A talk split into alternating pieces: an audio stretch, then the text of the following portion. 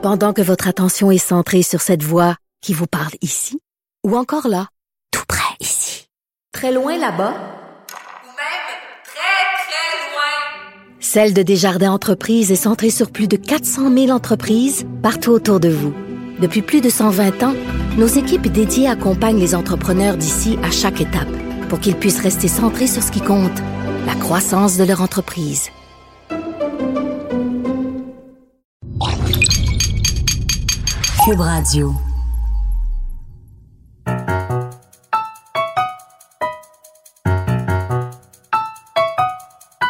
Ici Mathieu Bocoté et bienvenue aux Idées mènent le monde.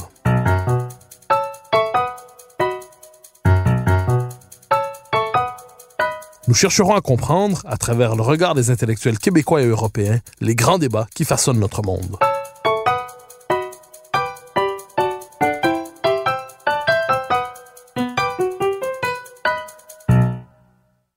La réflexion sur la modernité semble indissociable d'une méditation sur ses limites.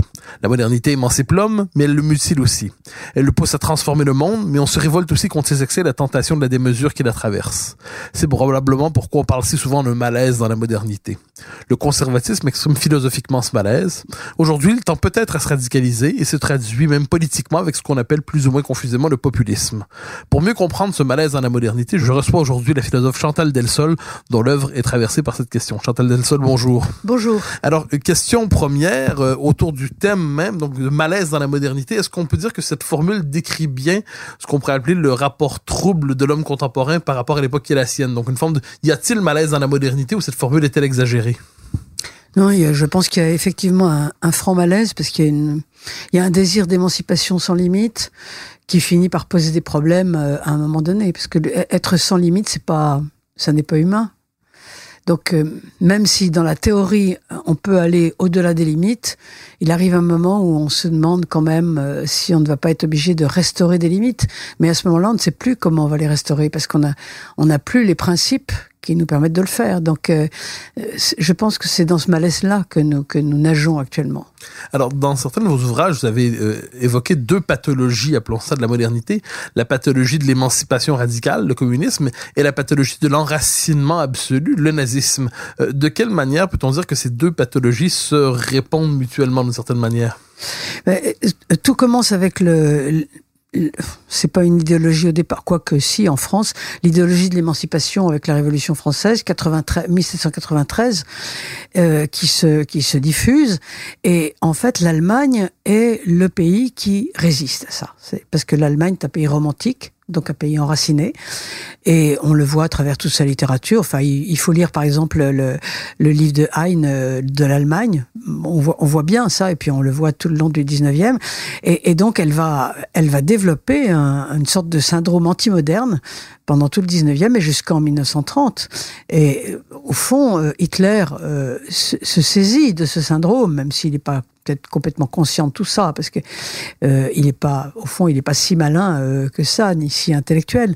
Mais il se saisit de ça, et, c'est comme ça que le, nazisme va devenir le, totalitarisme de, l'enracinement. Et, et c'est pour ça d'ailleurs que ça va nuire après à l'enracinement, parce qu'après, après le nazisme, on va dire bon bah si l'enracinement c'est ça, plus d'enracinement.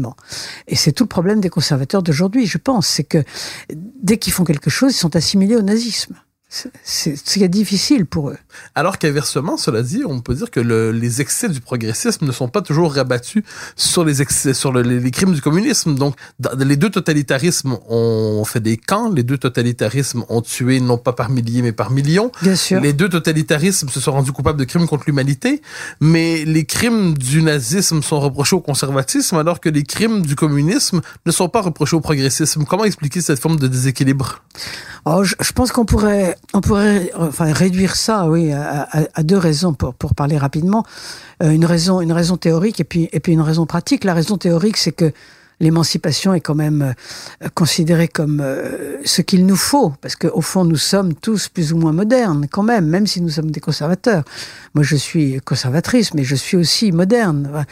On peut pas se passer du moderne complètement. On peut pas revenir à avant, si vous voulez. Même, même s'il y en a qui peuvent regretter le passé, on n'y retournera pas. Donc, euh, au fond, les méfaits de l'émancipation, à cause de ça, nous paraissent moins horribles que les méfaits de l'enracinement.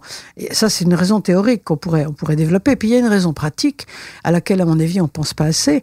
C'est que le nazisme a duré 12 ans. Et pour les gens qui ont vécu sous le nazisme, bien sûr, c'était déjà trop 12 ans. Euh, mais ça peut être considéré comme une parenthèse. Même pour les Allemands qui ont vécu, ça peut être considéré comme une parenthèse. Il y avait un avant, il y avait un après. Tandis que pour les, les, gens qui ont vécu sous le communisme, c'était ou 70 ans ou 50 ans selon les pays. Et au fond, c'était c'était pratiquement deux générations. C'est-à-dire que vous vous trouvez en face de, millions de gens, et je, je, le vois bien avec euh, mes amis d'Europe centrale avec qui je parle beaucoup, sont des gens, si vous voulez, qui qui ont eu leur enfance sous le communisme, qui sont tombés amoureux sous le communisme, qui ont eu des enfants sous le communisme, qui ont grandi et vieilli sous le communisme, et ils peuvent pas considérer que c'est une parenthèse. Si vous voulez, quand vous avez passé toute votre vie en prison, il faut que la prison prenne un sens. Et donc le communisme prend un sens. Et ça, je pense que ça nuit énormément à cette comparaison dont vous parlez, qui est une comparaison parfaitement sage, hein, que, que, que j'admets. Euh, je ne sais pas euh, de combien de temps nous disposons, mais euh, j'avais euh, j'avais vécu une histoire euh, très très curieuse pour ça. J'avais été à un colloque qui se passait à la frontière de, de la Pologne et de la Russie sur les deux totalitarismes. Et tout le colloque euh, consistait à dire que les deux totalitarismes, c'était la même chose. Mais il y avait eu euh, une soirée, et pendant cette soirée, il y avait des Russes qui avaient, chanté un, un chant euh, communiste qui disait il faut écraser tous les Polonais, etc. Et à ma grande surprise, les Polonais qui étaient là étaient montés sur les tables pour chanter cette chanson avec enthousiasme. Moi, j'étais sidéré. Je lui ai demandé pourquoi. On est là pour parler des deux totalitarismes et dire que c'est pareil. Et il, il nous avait répondu mais c'était notre vie. On était forcé d'apprendre le russe et de chanter cette chanson. Ben, au fond, on est tombé amoureux au moment où cette chanson existait. Vous voyez ce que je veux dire? Je crois qu'il faut essayer de comprendre ça. Alors, nous aurons l'occasion de revenir un peu plus tard sur la question justement aujourd'hui de l'Europe de l'Est qui euh, propose un autre rapport, euh, appelons ça la démocratie, à la modernité même que les pays d'Europe occidentale. Mais j'aimerais euh, vous poser encore quelques questions sur ce qu'on pourrait appeler les pathologies maintenant de l'émancipation. C'est-à-dire vous êtes revenu souvent, dans, notamment dans un de vos livres, La haine du monde, euh, vous dites la vocation de l'homme devrait être à certains égards d'être un jardinier, c'est-à-dire d'aménager le monde, donc de l'améliorer, l'aménager, le transformer, mais non pas de le créer et euh, de pas, ne pas prétendre être à l'origine du monde, simplement oui. le rendre meilleur. Or, l'homme contemporain, d'une certaine manière, ne veut plus être jardinier. Il se veut démiurge, il se veut créateur du monde, il se veut, euh, il cède même au fantasme de l'auto-engendrement quelquefois. Oui, bien sûr. Donc, quels sont les visages, on pourrait dire, quelles sont les caractéristiques des pathologies de l'émancipation qui caractérisent aujourd'hui le monde occidental? Bah aujourd'hui, la pathologie de l'émancipation, elle, euh, elle tourne vers le transhumanisme, par exemple. C'est, euh, si on lit tous les, les, livres de Laurent Alexandre ou de, de la Silicon Valley, euh, on voit très bien, ce sont des gens qui, qui, qui, espèrent ne plus mourir. Donc là, on est vraiment à l'acmé euh, de l'idéologie de l'émancipation, par exemple. Mais euh, il se passe quand même une chose intéressante là aujourd'hui, c'est Bien sûr, on n'aime pas le jardinier quand on est euh, amoureux de l'idéologie de l'émancipation. Euh, mais ce qui se passe d'intéressant, c'est la montée de l'écologie. Parce que, euh, en fait, l'écologie, c'est quand même le jardinier. Hein, c'est quand même l'idéologie du jardinier. Ou la pensée, parce que je ne sais pas s'il y a une idéologie dans ce sens-là. Euh, et, et, ça, ça va à l'encontre de l'émancipation. Autrement dit, on se trouve dans un, un système postmoderne qui, au fond, se retourne contre lui-même. Et je pense que ça, c'est assez intéressant. Il y, a, à la fois les excès de l'émancipation avec le, transhumanisme, voire même le posthumanisme, et puis euh, bien d'autres choses. Euh, bon, toutes les, lois dites sociétales, par exemple, qui sont typiquement de l'idéologie de l'émancipation, voire même le totalitarisme de l'émancipation, si on peut utiliser ce mot. Moi, j'aime pas bien l'utiliser pour ça, mais bon. Euh, et puis, en même temps, il y a un une forme de retour à l'enracinement avec euh, l'écologie.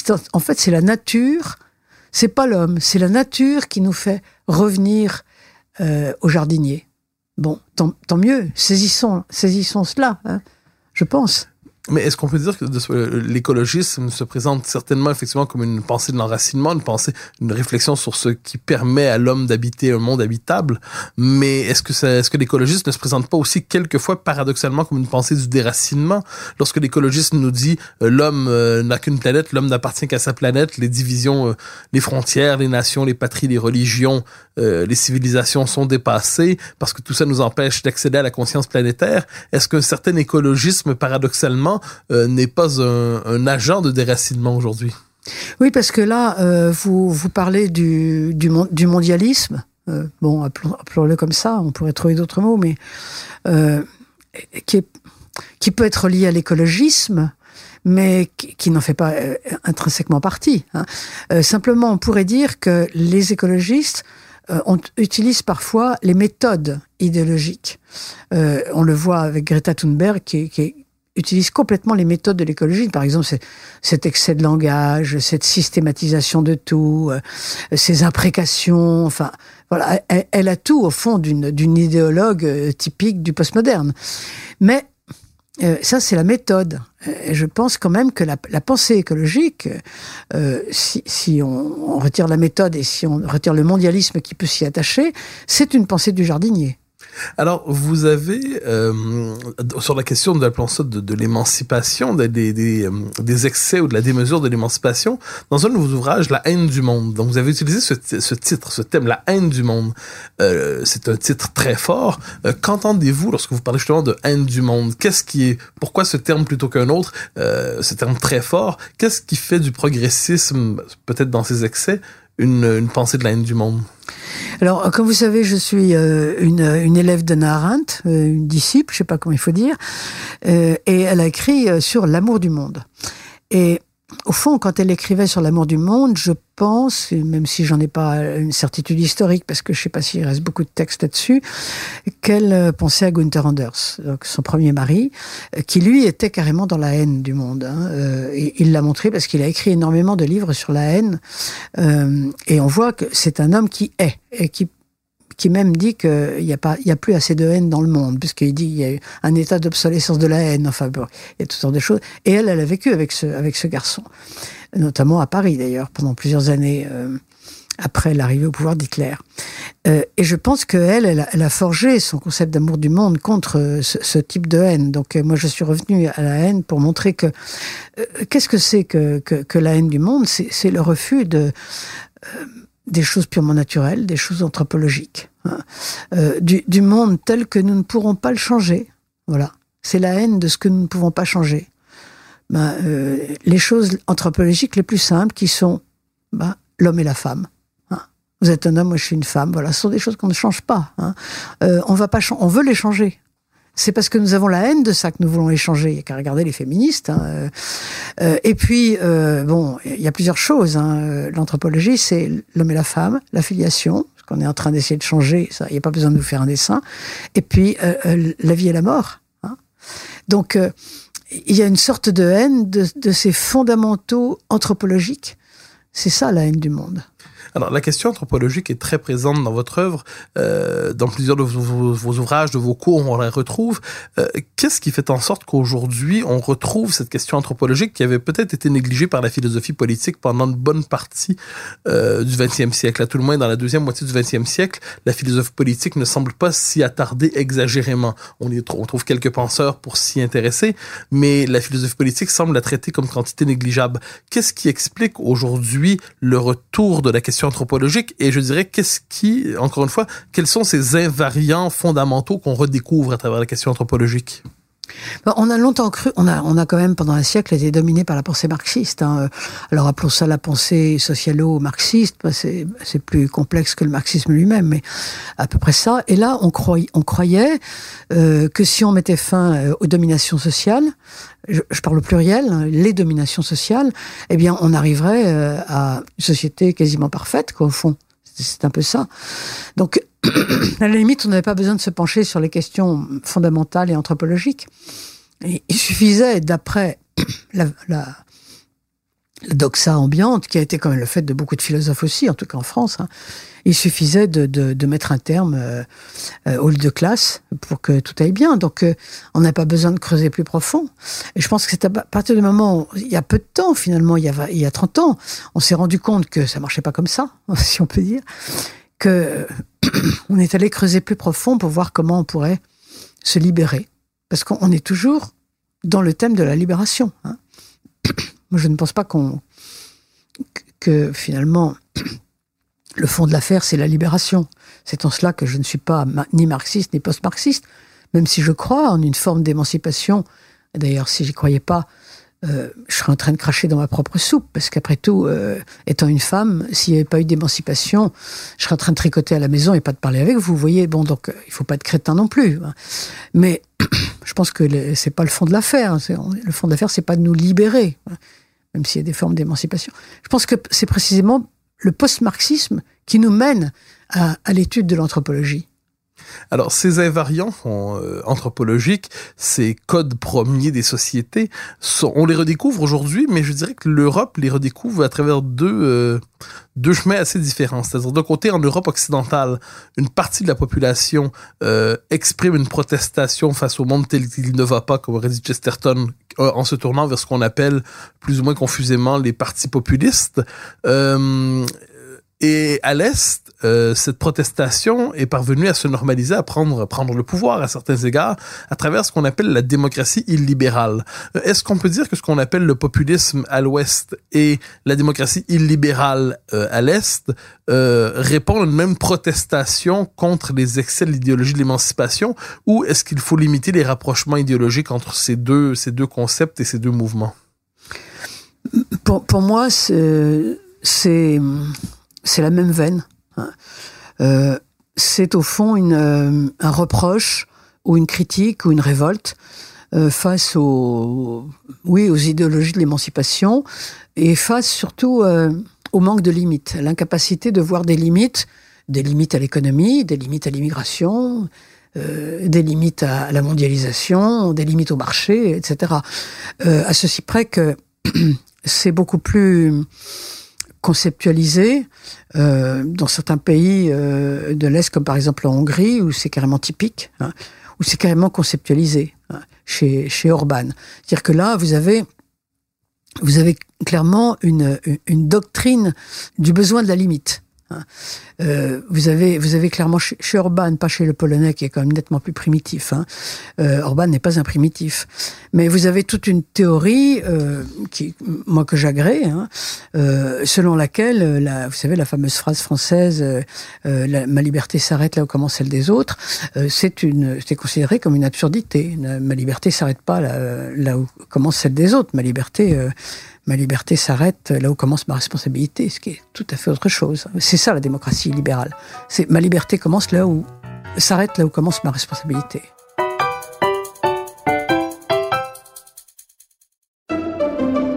Pendant que votre attention est centrée sur vos urgences du matin, vos réunions d'affaires du midi, votre retour à la maison ou votre emploi du soir, celle de Desjardins Entreprises est centrée sur plus de 400 000 entreprises à toute heure du jour. Grâce à notre connaissance des secteurs d'activité et à notre accompagnement spécialisé, nous aidons les entrepreneurs à relever chaque défi pour qu'ils puissent rester centrés sur ce qui compte, le développement de leur entreprise.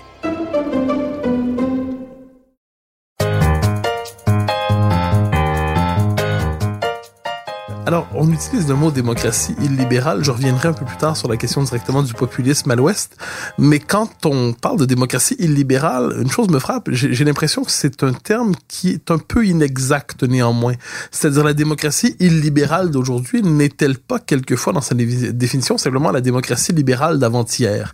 Euh, J'entends par là, démocratie libérale d'avant-hier, elle n'est pas étrangère à la souveraineté populaire, non plus qu'à la souveraineté nationale, non plus qu'à la décision politique, qui n'est pas transférée vers les tribunaux. Euh, le libéralisme d'hier, à ce qu'on en sait, ne se savait pas incompatible avec soit l'enracinement, ne, ne se savait pas incompatible avec la liberté d'expression euh, telle qu'on peut la souhaiter, n'était pas incompatible avec le sens de la transcendance qui va être porté par le, le sentiment d'appartenir à une civilisation marquée par le christianisme. Donc, euh, est-ce que la démocratie illibérale n'est pas finalement, euh, je dirais, je reprends la formule de manière un peu, un peu exagérée peut-être, un peu choc, mais la, la démocratie libérale d'avant euh, la pensée, euh, la, mutation 68 arde, la, pensée, la démocratie libérale d'avant, on pourrait dire, le, le culte de la mondialisation, la démocratie libérale d'avant le multiculturalisme. Oui, c'est vrai, je suis d'accord avec vous. Quand on dit démocratie libérale, ça ne veut pas dire démocratie qui refuse toute liberté, ça veut dire démocratie qui veut des limites, qui estime qu'on n'a plus de limites à donner à la liberté, qu'il faut en mettre.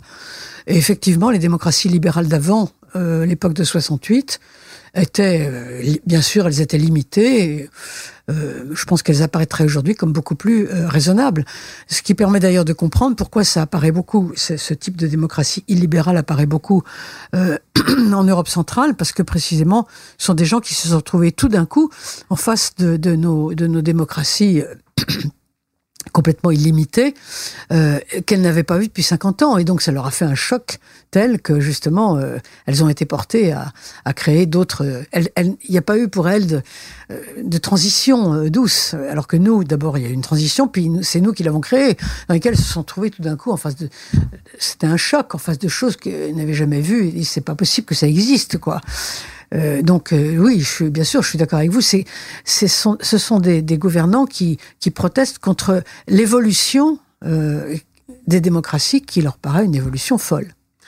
Est-ce que, de ce point de vue, on peut croire que les deux Europes sont en train de devenir presque deux civilisations distinctes? C'est-à-dire, longtemps, l'Europe de l'Est s'est raccrochée à l'Europe occidentale en disant, nous sommes européens, nous aussi. On connaît euh, tous la phrase de Kundera en la matière. Euh, l'Europe de l'Est se voulait européenne fondamentalement. Mais est-ce qu'on n'est pas dans une forme de renversement historique aujourd'hui? C'est-à-dire, l'Europe de l'Est, qui à sa manière se veut la dépositaire de la, civilisation européenne, alors que l'Europe occidentale a tendance à croire qu'elle doit se désincarner le plus possible pour devenir la matrice d'une humanité nouvelle qui ne serait plus enfermée dans un particularisme, qui ne serait plus enfermée dans une identité particulière. Donc, est-ce qu'il y a une forme de transfert, pourrait-on dire, de l'identité européenne de l'Ouest à l'Est aujourd'hui? Ça pourrait arriver, c'est l'avenir qui nous dira, parce que vous, avez en Europe centrale euh, tous les ferments euh, philosophiques euh, pour que quelque chose apparaisse qui soit différent de ce que nous faisons nous, qui soit moderne. C'est tout le tout le personnalisme qui est qui est assis euh, essentiellement sur euh, un Allemand comme euh, Landsberg, par exemple. Et puis euh, vous avez tout un, un- vous avez un certain nombre de- d'auteurs de, ces pays-là qui ont développé ça, un personnalisme très différent du nôtre. Euh, ben, nous, nous sommes, nous appuyons sur le personnalisme de Mounier, qui est au fond beaucoup plus collectiviste. Enfin, Mounier était quand même marxiste hein, à une époque.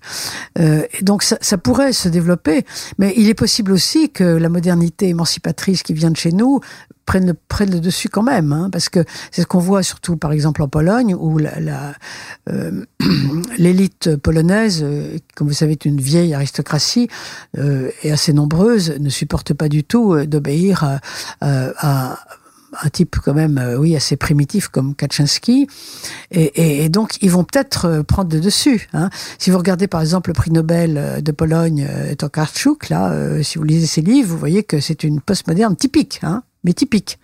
Elle, pense que les animaux valent plus que les hommes. Enfin, ces bouquins, c'est carrément caractéristique. Donc, on ne sait pas de quel côté ça va tomber, en quelque sorte, vous voyez. Mais il y a une possibilité comme ça. Et inversement, dans le monde, euh, appelons ça dans, dans l'Oc- dans la l'Occident version euh, Europe de l'Ouest, la protestation populiste aujourd'hui cherche d'une certaine manière à se passer sous le signe de la continuité historique, du droit de conserver une civilisation, du droit de demeurer euh, ce que l'on est. Euh, vous avez utilisé dans votre livre sur le populisme un sous-titre assez marqué Les demeurés de l'histoire. Euh, et vous nous expliquez qu'il y a deux sens finalement à ce qu'on peut entendre par demeurer, demeurer au sens premier, c'est-à-dire les idiots, mais aussi les demeurer ceux qui tiennent à leur demeure d'une certaine manière. Euh, com- comment expliquer le, vous avez évoqué plus tôt le, le rapprochement de toute forme de conservatisme avec le nazisme, mais comment expliquer aujourd'hui que par rapport à la protestation populiste qui se réclame de la démocratie, qui se réclame de l'imaginaire démocratique, qui ne prétend pas le, le défier, mais qui Bien veut sûr. la restaurer, comment expliquer le si mauvais traitement euh, symbolique, médiatique et politique qui lui est réservé aujourd'hui dans le monde occidental? Et- il y a un fait, je, je le regrette, je ne sais pas du tout si je suis capable de l'expliquer, je pense pas, c'est que malheureusement, tous ces populistes, entre guillemets, ou illibéraux, euh, sont quand même pas des théoriciens. hein. Euh, Salvini n'est pas un théoricien. Euh, ce sont des gens plutôt grossiers et qui se vantent de l'être, et peut-être d'ailleurs euh, ne peuvent-ils avoir des électeurs que parce qu'ils le sont, grossiers, je ne sais pas. C'est au moins ce que dit quelqu'un comme Trump. Il dit mais moi si j'étais pas capable d'injurier sur mes tweets, euh, personne ne voterait pour moi. Vous voyez. Donc il y a là un problème parce que ce sont des gens qui forcément ne théorisent pas. Alors euh, ils se trouvent en face de gens qui théorisent et forcément ils, ils vont avoir le dessous. S'ils apparaissent uniquement comme des brutes épaisses, euh, c'est là notre gros problème à nous conservateurs, c'est que euh, nous ne sommes pas soutenus. Vous voyez ce que je veux dire? Et d'ailleurs, euh, je crois que c'est l'un des problèmes d'Orban. Hein c'est qu'il il, il est soutenu en fait par des gens euh, qui n'ont pas beaucoup d'arguments. Quoi. Alors euh, bon, on peut pas être éternellement tout seul. Vous voyez? Alors quelle est la raison de tout ça? Euh, Je ne sais pas. Vous dites les populistes ne sont pas soutenus. Euh, je me permettrai de vous relancer à travers euh, une question en angle.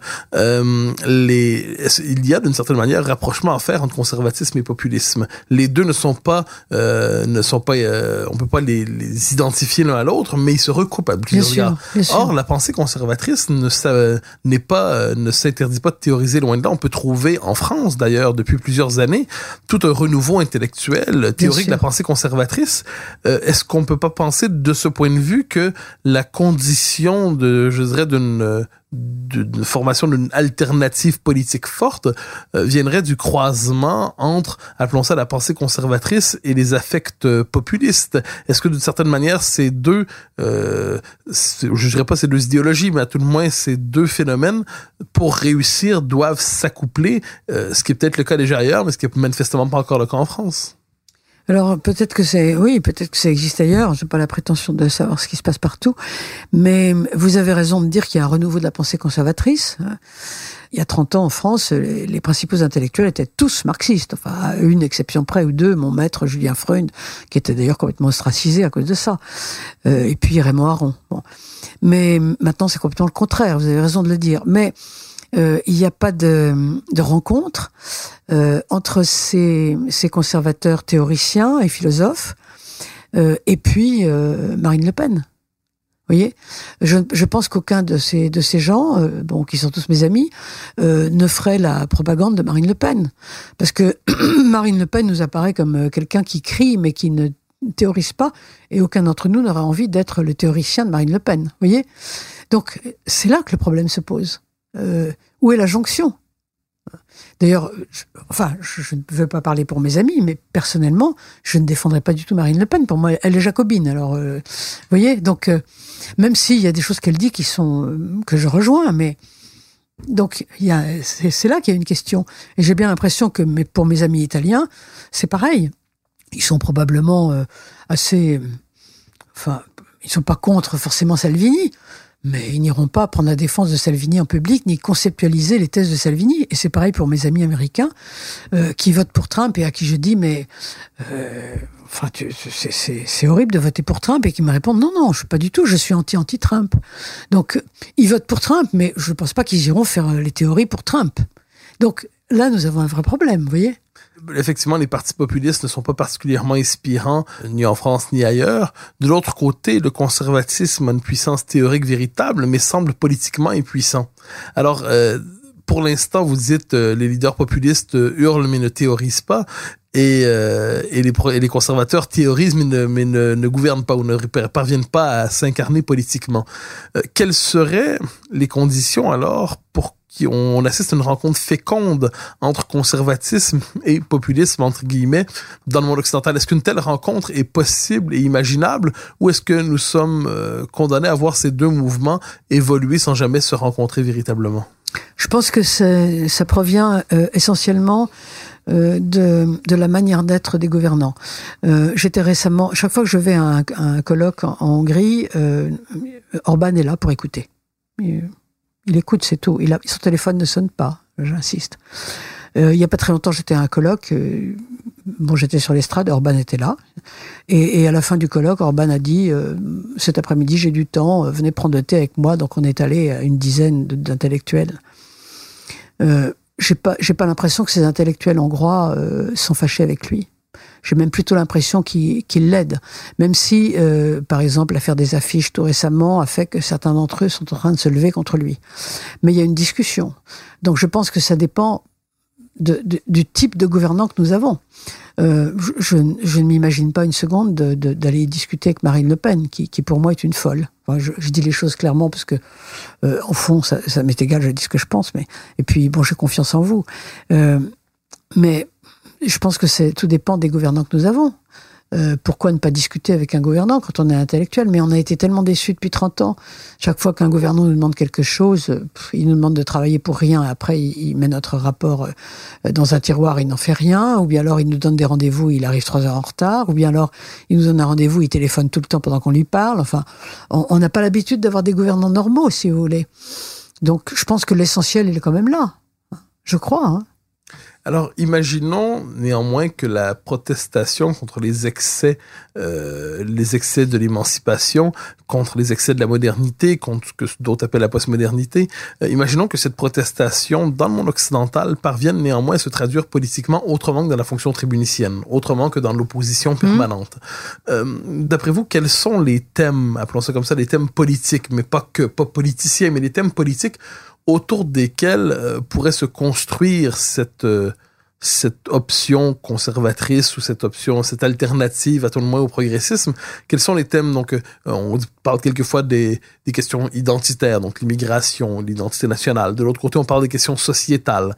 D'autres vont parler des thèmes démocratiques en parlant du rapport au gouvernement des juges ou l'autorité classique de l'État. Quels sont pour vous les thèmes qui sont les plus porteurs, à tout le moins en Europe occidentale?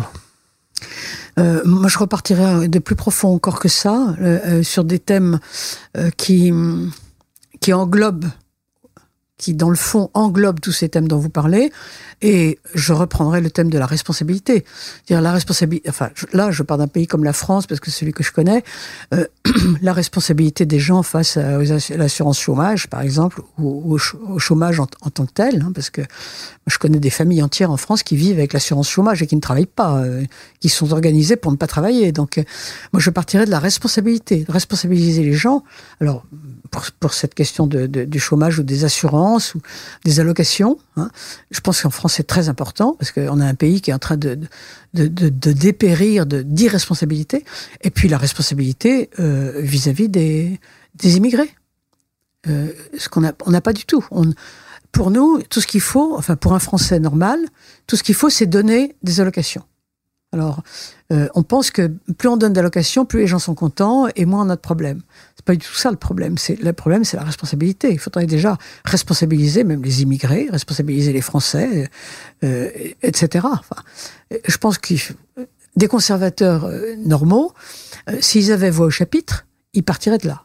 Alors, de ce point de vue, si je vous comprends bien, on peut dire que ce qu'on appelle le conservatisme aujourd'hui est indissociable d'une d'un renouvellement de la critique de l'État-providence à certains égards ou de l'État social? Pour la France, oui. Vous dites spécialement pour la France, alors ce serait pas nécessairement Bah, le cas par... bah, parce que parce que la France est quand même le pays, le pays même je- pratiquement au monde, je pense aujourd'hui, qui redistribue le plus et qui, au fond, euh, redistribue euh, les yeux fermés. La, la- la France est un gouvernant les yeux fermés qui sème, qui distribue. Enfin, pour moi, c'est ça. Donc, euh, et ça n'existe pas ailleurs. hein. Vous n'avez pas de, de, de pays qui, à ce point, euh, vous voyez, distribue. Alors, je vous relancerai sur cette question directement. Euh, le renouveau intellectuel du conservatisme français auquel on a assisté depuis quelques années et qui prend plusieurs visages. Euh, certains viennent de gauche et ne se reconnaissent plus à gauche. Euh, d'autres étaient à droite et finalement sont entendus. Euh, d'autres veulent s'arracher à ce clivage. Mais vous me corrigerez, mais j'ai l'impression que ce renouveau de la pensée conservatrice ne s'est pas opéré dans une critique de l'État-providence. On l'a vu autour d'une ou des excès de l'État-providence. On l'a entendu sur la question donc de l'identité, beaucoup sur les questions sociétales aussi, euh, donc immigration, identité, Europe, la question de l'Europe, mais la question, la critique de l'État-providence, vous me corrigerez, ce peut que je me trompe, mais plutôt absente en général de ce renouveau conservateur. Euh, si je ne me trompe pas dans ma description, comment expliquer cette absence de ce que vous considérez comme une question centrale dans le renouveau conservateur français? Euh, oui, la question centrale, pour moi, c'est la responsabilité, l'État-providence. Je- je Enfin, comprends vous voyez ce que je veux dire Euh, Oui, bah, bien sûr, c'est vrai ce que vous dites. Parce que pourquoi? Parce que c'est une tradition française que d'être jacobin. Donc, euh, être jacobin maintenant, depuis la, la deuxième moitié du XXe siècle, c'est être gaulliste, et être gaulliste, c'est être jacobin. Tout ça va ensemble. Euh, D'où la forte concentration de communistes en France jusqu'à jusqu'à la chute du mur, au fond. Euh, donc, vous avez un très grand nombre de Français qui sont jacobins. Comme moi, je vous dis que l'État-providence est excessif et qu'il faut... euh, je, je- c'est- il est vrai que je suis euh, pas rare dans mon genre, faut pas exagérer, mais je suis quand même euh, minoritaire. Ça, c'est vrai. Donc, j'étends l'irresponsabilité jusque-là. Alors que beaucoup de mes amis conservateurs, quelqu'un comme Pierre Manon, par exemple, euh, n'étendraient pas la responsabilité jusque-là. Je pense. Enfin, en tout cas, moins que moi. C'est Alors, on trouve dans, la réflexion sur le conservatisme, et c'est un élément que vous avez aussi abordé, j'y pense encore dans, la haine du monde, euh, ce qu'on pourrait appeler aujourd'hui, c'est une question particulière, mais qui mérite notre attention, la question de la perversion du langage. C'est-à-dire le fait que les... C'est une réflexion portée par Orwell en son temps, le fait qu'une partie, alors que le langage devrait chercher à traduire la réalité, euh, dire les choses telles qu'on les voit et telles qu'elles sont, le langage cherche plutôt quelquefois à embrouiller. Aujourd'hui, à, il cherche, cherche moins à décrire le réel qu'à semer autour de lui, euh, devant lui, une forme de, de voile idéologique pour empêcher de nommer les choses. Est-ce qu'on peut dire de ce point de vue que les réflexions d'Orwell, notamment dans 1984 sur le langage, mais on pourrait en trouver le, langage politique, la langue finalement, est-ce qu'on peut croire que cette réflexion sur la langue demeure pertinente pour penser nos démocraties libérales qui se veulent bien étrangères au monde d'Orwell? Je pense quand même, euh, c'est une chose qui existe pratiquement sous tous les régimes, hein, euh, parce que un, régime a toujours tendance à, à- développer sa, sa philosophie du, du pouvoir et de la société. Donc, euh, par exemple, je sais pas, je vous prends le- un exemple que, que, que j'ai dans la, dans la tête là, parce que j'ai écrit quelque chose. Euh, lorsque euh, on fait des amniosynthèses et qu'on se débarrasse d'un bébé trisomique, on appelle ça du dépistage. C'est pas du dépistage, c'est de l'eugénisme quand on fait un IMG, hein, quand on se débarrasse d'un bébé huit jours avant l'accouchement, c'est de l'eugénisme. C'est pas, on appelle ça du dépistage. Ça, c'est, vous voyez, c'est une mauvaise utilisation du langage, mais c'est fait exprès, bien sûr. Euh, bon, euh, cela dit, je, je- Orwell, oui, peut-être Watt aussi, euh, on pourrait retrouver là-dedans. Euh, il faut faire attention à ne pas utiliser le mot totalitarisme pour n'importe quoi. Je, je, je l'ai dit dans mon bouquin, euh, parce que nous ne sommes pas en régime totalitaire.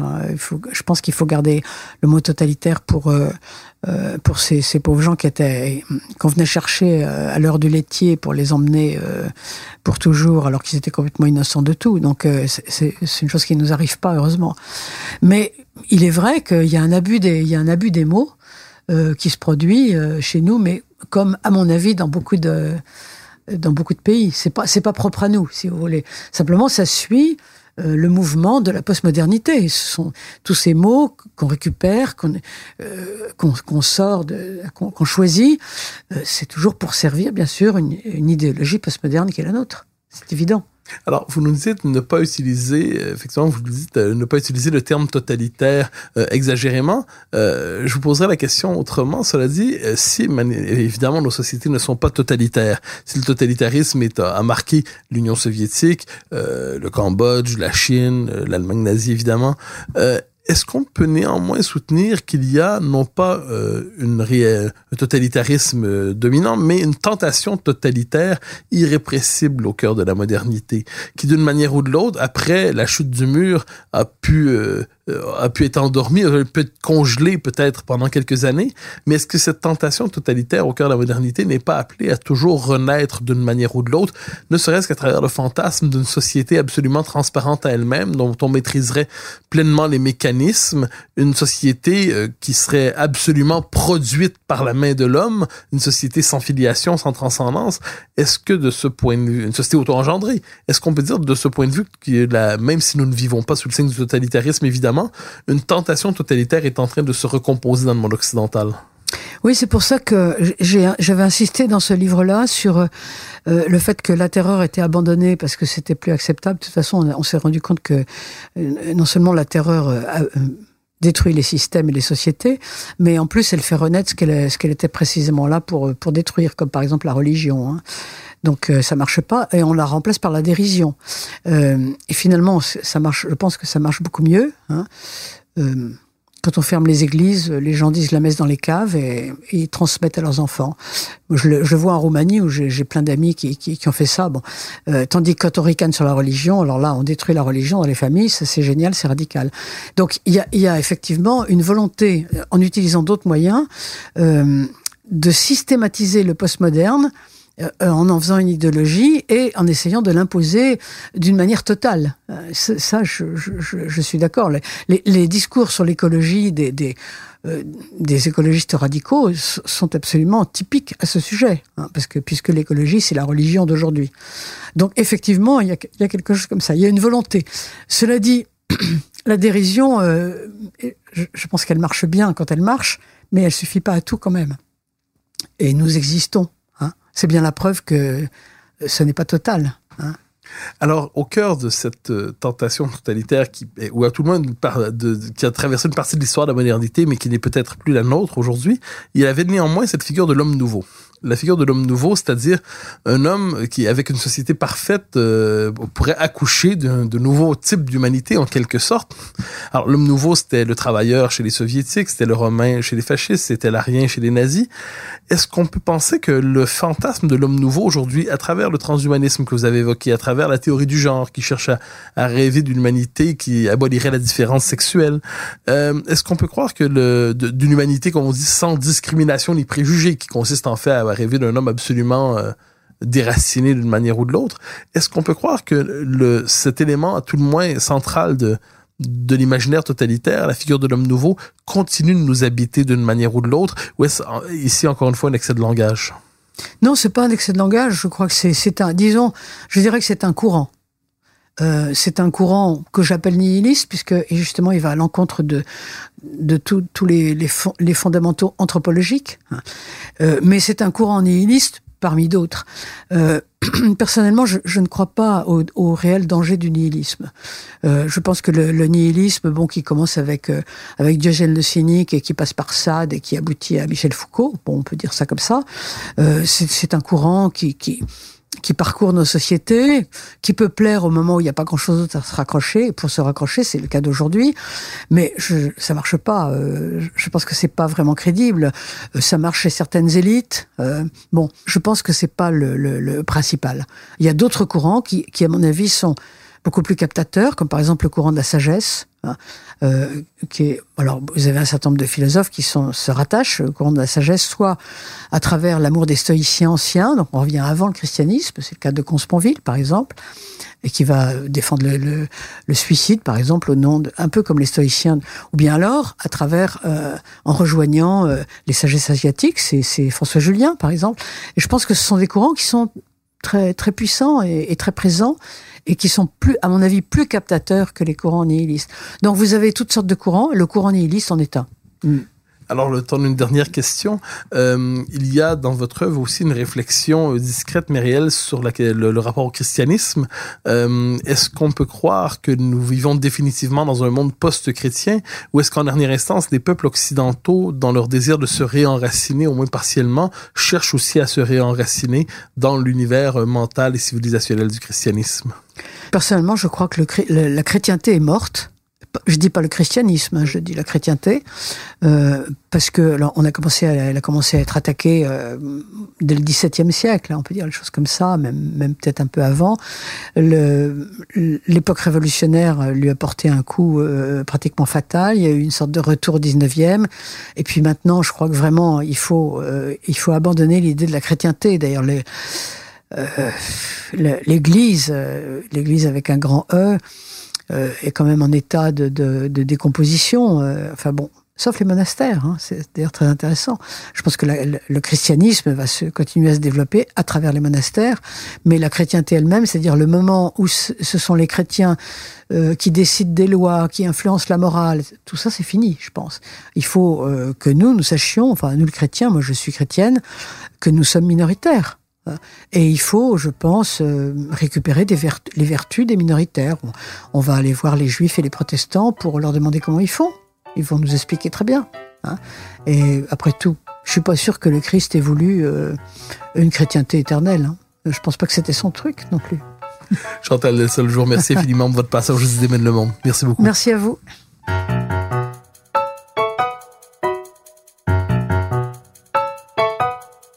Chers auditeurs des idées mènent le monde, vous pouvez faire connaître le balado sur vos réseaux sociaux en partageant les épisodes que vous aimez. Cela nous donne à chaque fois un fier coup de main pour faire découvrir le balado. Ainsi, si vous écoutez sur une autre plateforme que Cube Radio, laissez-nous un commentaire. C'est encore une fois un geste qui nous permet de faire connaître la série au plus grand nombre. Merci à vous d'être à l'écoute. Vous pouvez me suivre sur Twitter et sur Facebook. Vous pouvez également lire mes chroniques chaque mardi, mercredi, jeudi et samedi dans le Journal de Montréal. Et chaque semaine, vous pouvez me suivre à la joute à TVA. Animation et recherche Mathieu Bock-Côté. Réalisation Anne-Sophie Carpentier. Une production Cube Radio.